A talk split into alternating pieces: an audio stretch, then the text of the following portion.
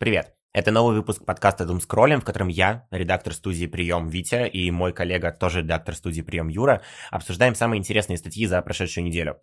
Сегодня мы позвали к нам в гости СММ-ку и авторку из молодежного медиа «Фомотека», чтобы обсудить, как утилизировать дуделки, зачем чат GPT может пригодиться в обычной жизни, а еще порассуждать на тему пользы семян чия и вреда алкоголя. Дум скроллим вместе с вами, Дум скроллим за вас. Слушайте выпуск.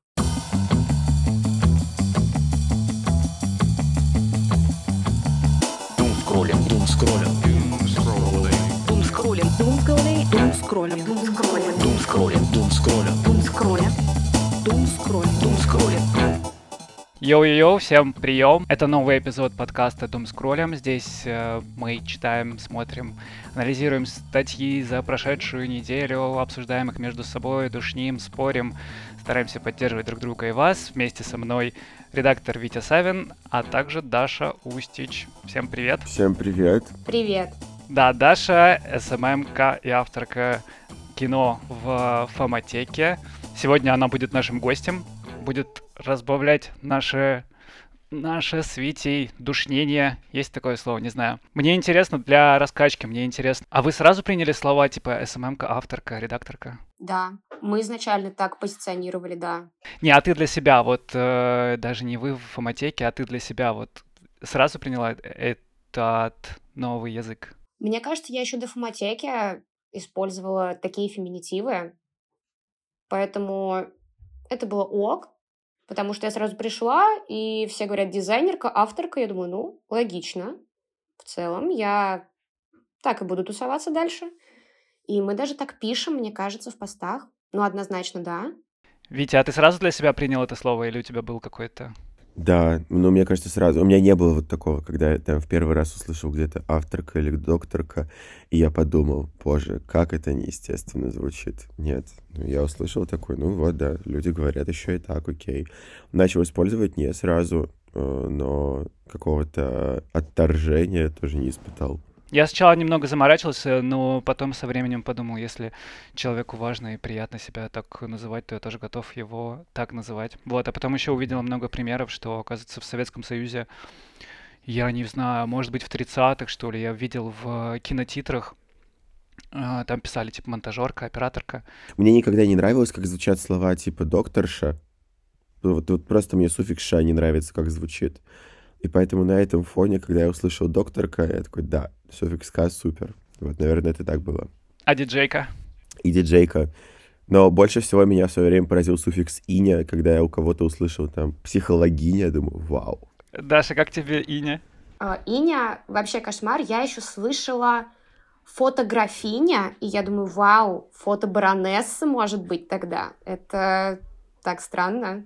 Ну, потому что мы привыкли как будто бы к слову «богиня», ну вот э, с этим суффиксом, и поэтому, когда я слышу где-то суффикс «иня», я такой, вау, он такой прикольный. Блин, то есть фотограф, получается? Фотобарон. А, так это был каламбур, я только сейчас понял. Дум скролля. Дум скролля. Дум скролля.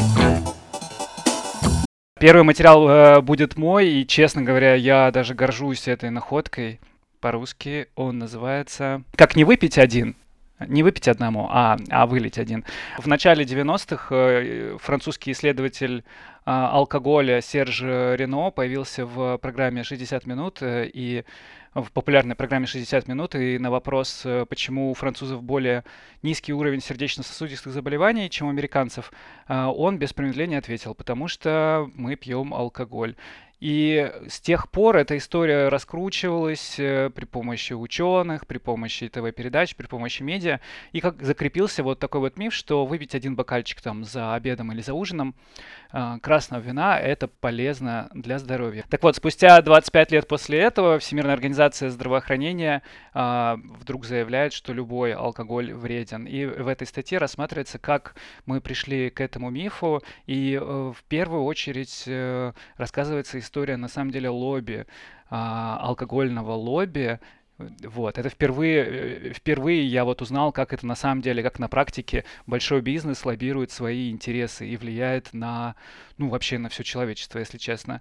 В общем, история в том, что а, алкогольные компании объединялись там между собой, и они активно поддерживали, спонсировали разные алкогольные исследования. Они давали гранты, они давали деньги на различные эксперименты. И что интересно, не спонсировали, да, они давали гранты тем ученым, которые вот как раз э, с телека говорили о том, что алкоголь в, небольшо, в небольших дозах полезен. И действительно, на протяжении там долгого времени эксперименты показывали, что условно человек, который немножко выпивает, он э, в итоге там здоровее живет дольше, чем, чем вот полный трезвенник.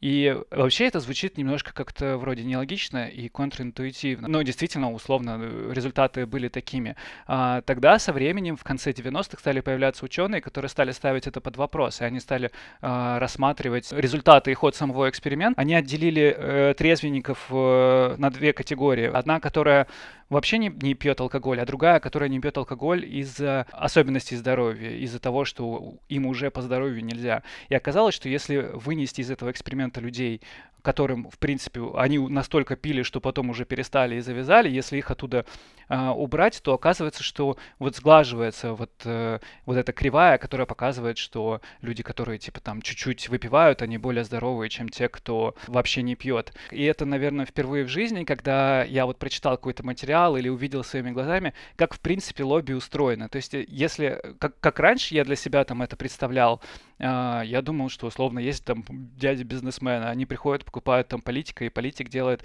то, что он хочет. Все это устроено гораздо хитрее. Вот эта вот манипуляция с тем, чтобы сместить э, фокус с алкоголя на алкоголизм именно, она, мне кажется, ну, э, по, по ужасному гениальной и талантливой. Честно говоря, меня, меня это удивило и меня это поразило. У меня есть два тейка. Во-первых, э, сам факт такого лоббирования меня не очень удивил, потому что я все время очень много изучал подобные штуки в табачной индустрии, где это на самом деле...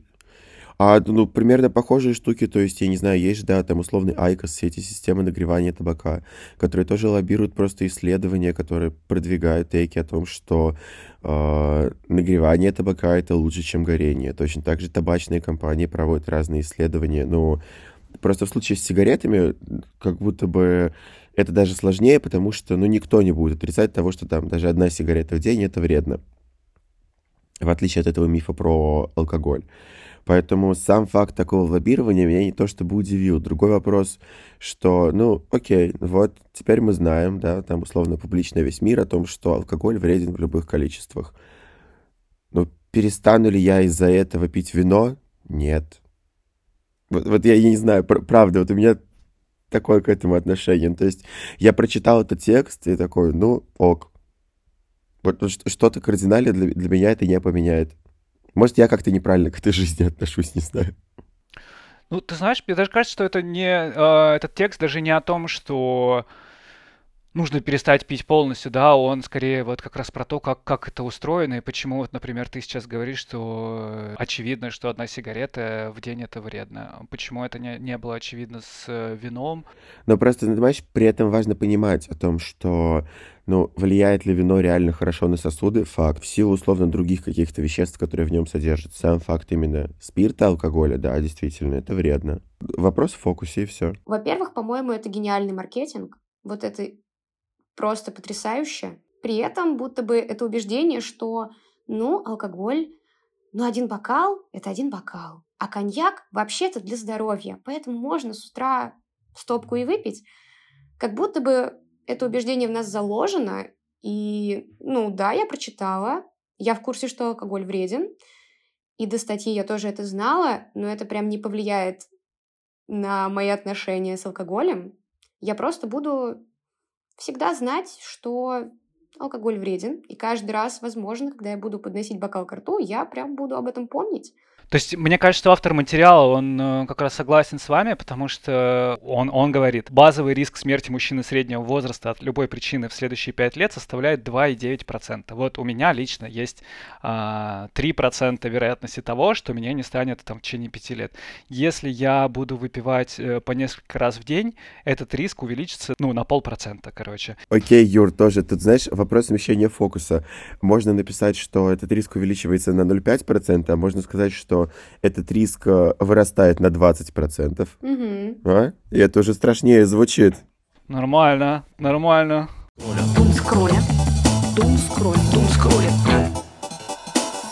Перехожу к следующему материалу. Это моя любимая тема искусственного интеллекта, конечно же. А, в этот раз у меня опять статья, критикующая искусственный интеллект, а именно чат GPT. Это статья с Вайса. Uh, авторки под именем Клэр Вудкок, а, в которой она анализирует, в принципе, использование чата GPT и искусственного интеллекта для составления статей в такую виртуальную энциклопедию, как Википедия. Я думаю, вы все знаете, что это такое. В итоге авторка приходит к тому, что на самом деле использование чата GPT — это супер, но исключительно с использованием определенной редактуры, потому что После проведения разных экспериментов э, исследователи пришли к тому, что чат GPT может не только условно написать какую-то ошибочную информацию или предвзято относиться к разным социальным группам, когда мы говорим о каких-то малопредставленных группах или сенситивных группах, но и при этом э, под видом цитирования источников и научных работ чат GPT может придумывать какие-то новые имена и исследования, которых на самом деле не существует. Поэтому как будто бы использование человека в этой системе или хотя бы редактуры человека над э, текстом, который сгенерирует нейросеть, это все еще очень круто.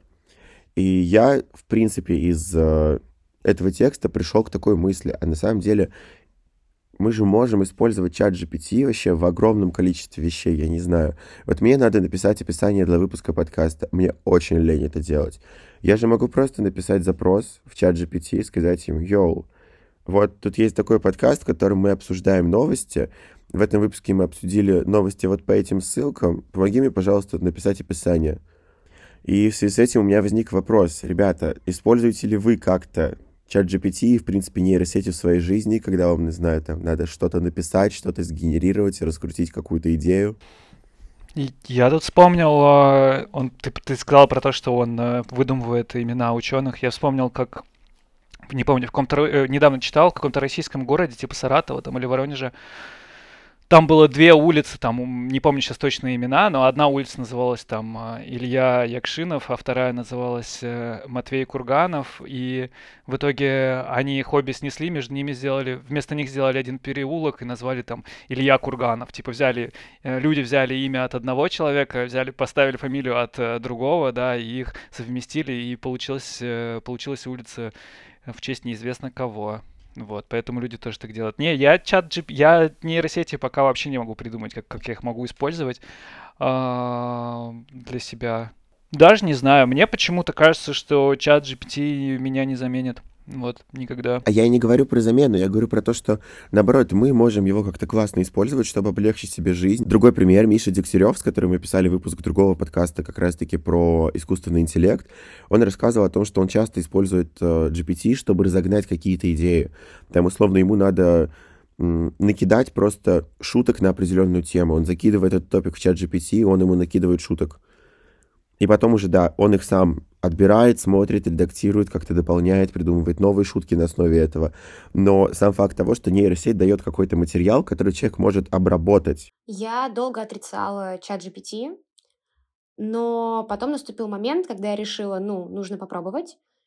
И честно признаюсь, половину работ, но каких-то не творческих абсолютно по учебе, за меня прям пишет чат. Но я, конечно, редактирую потом, а, почему я долго отрицала? Наверное, потому что все равно есть недоверие к нейросетям, как будто бы у очень многих людей. А, и с этим еще нам долго придется бороться.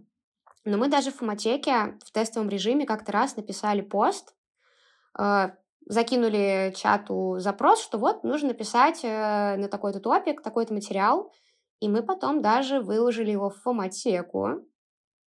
У нас есть сгенерированный текст.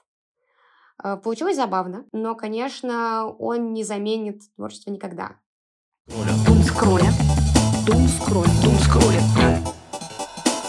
Да, и переходим тогда к третьей. Э, третий материал — это э, статья на The Guardian заместителя главного редактора Эммы Снейт.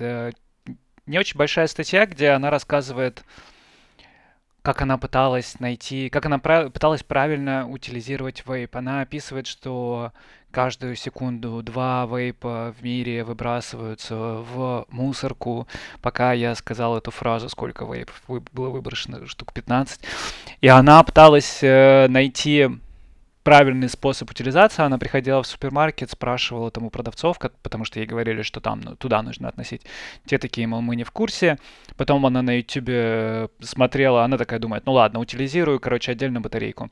И она посмотрела на YouTube, как разобрать э, там свой эльф-бар, расковыряла его ножницами, достала эту батарейку, потом узнала, что это вообще даже жесть, как опасно, что литиевые батареи при случайном проколе могут вызывать пожар, вот это одна из причин, почему мне кажется важно рассказать об этом, потому что я не знал об этом. А, в итоге, да, в итоге она вроде как нашла, куда это отнести, но э, в целом меня поражает то, что одноразовые вейпы стали такой большой а, таким большим трендом прямо сейчас, и мне кажется, то, что в них находится внутри батарейка, это как-то недостаточно проговаривается, потому что последние там, не знаю, сколько я себе помню, там последние 20 лет все говорили о том, что батарейки это жесть, и что их нельзя выкидывать в мусор, и, честно говоря, для меня это такое табу. А потом появились э, вейпы и просто туда-сюда, тыры-пыры. А, вы что об этом думаете? Вы выбрасываете вейпы в мусор? А, у меня, честно говоря, есть дома коробка, куда я складываю все вейпы. У меня буквально сейчас вот один передо мной стоит, и я каждый раз на нее смотрю перед тем, как ехать на работу, и думаю, ну вот я сейчас все это возьму и выкину в собиратор в ровеснике. И как вы думаете, сколько раз за полгода я это сделала? А, ну вот прям ноль раз, честно говоря. А, они копятся и копятся и копятся.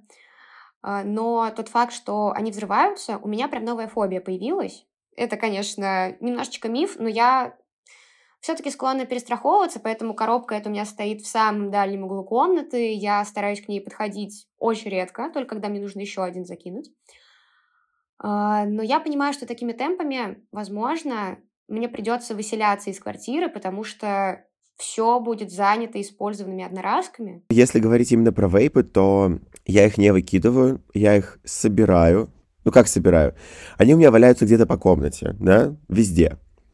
И каждый раз, когда я их вижу, такой, о, надо будет отнести в ровесник, выкинуть, потому что там есть вот эта коробка, которая сдает их потом на переработку.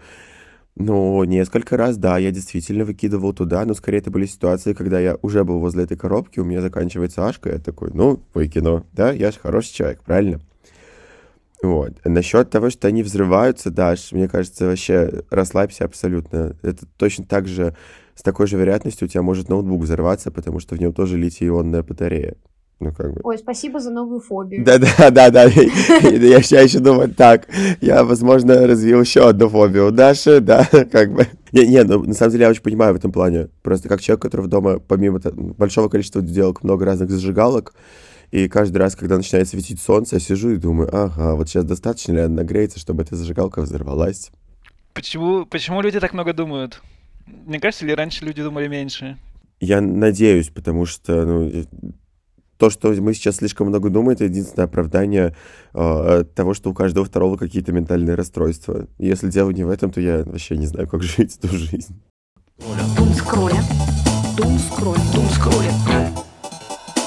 Тогда я предлагаю перейти к последнему материалу на сегодня. Он, ну, он, мне кажется, точно позитивный как бы, по крайней мере... Безобидный. Да, безо... да, да, безобидный, очень правильное слово. Я, по крайней мере, в нем не вижу никакого негатива.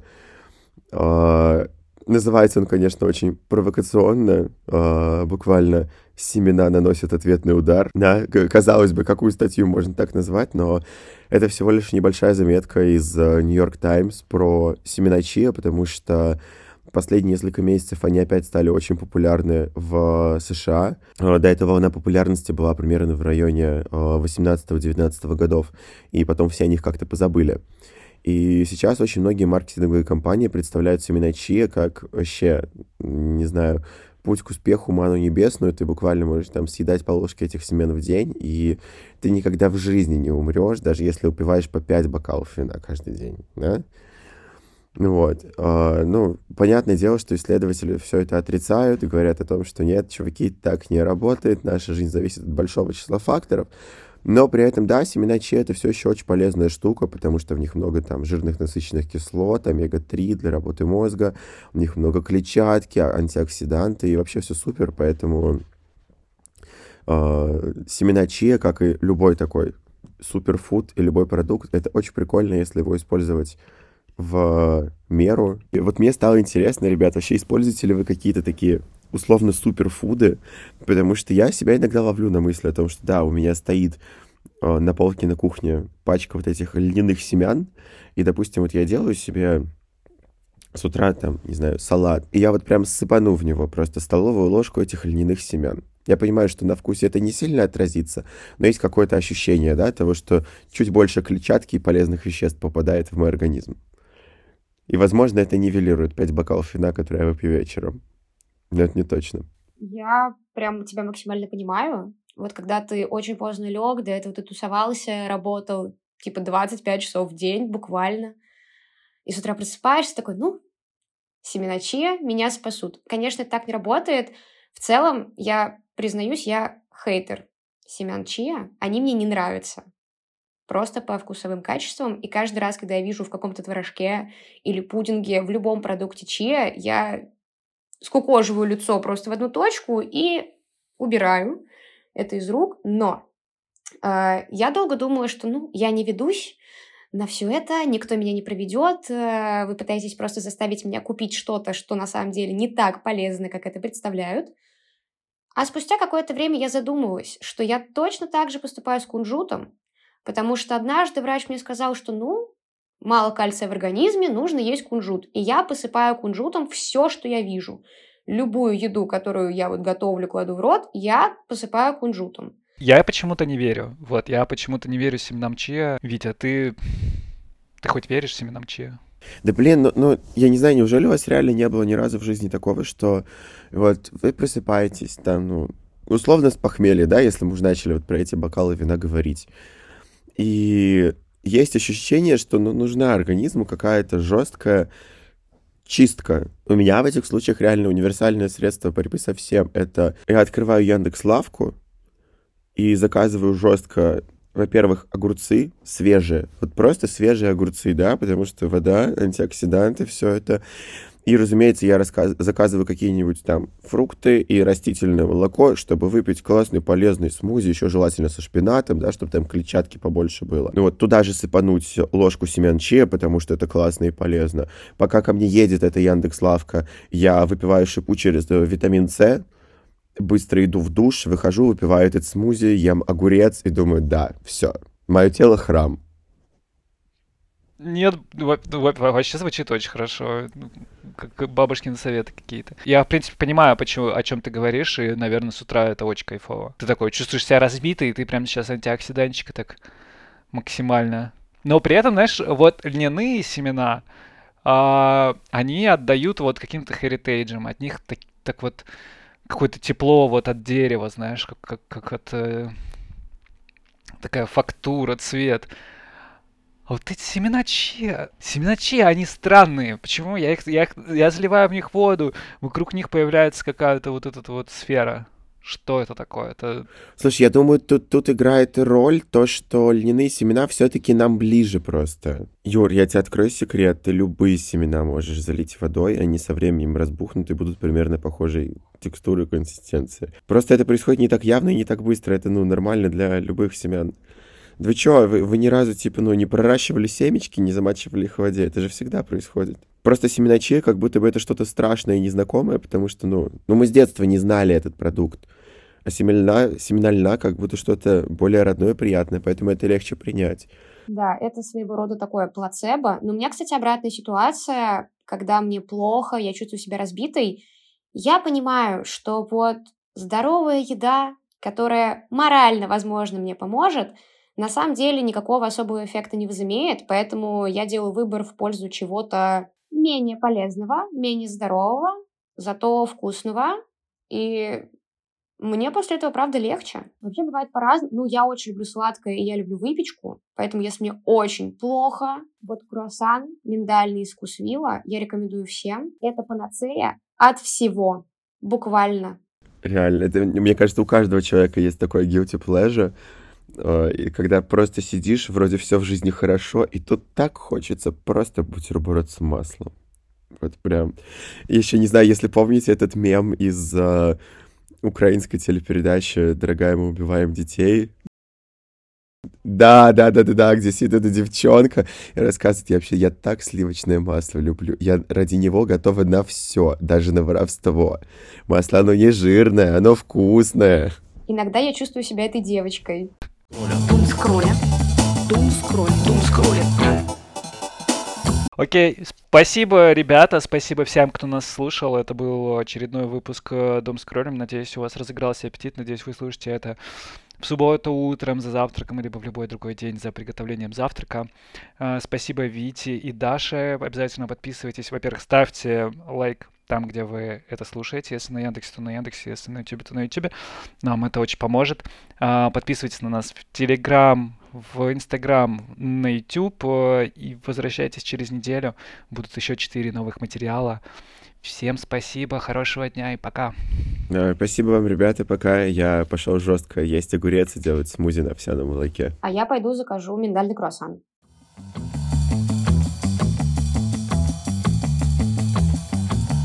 Дум скроллинг, дум скроллинг, дум скроллинг. Дум скроллинг, дум скроллинг, дум скроллинг, дум скроллинг, дум скроллинг.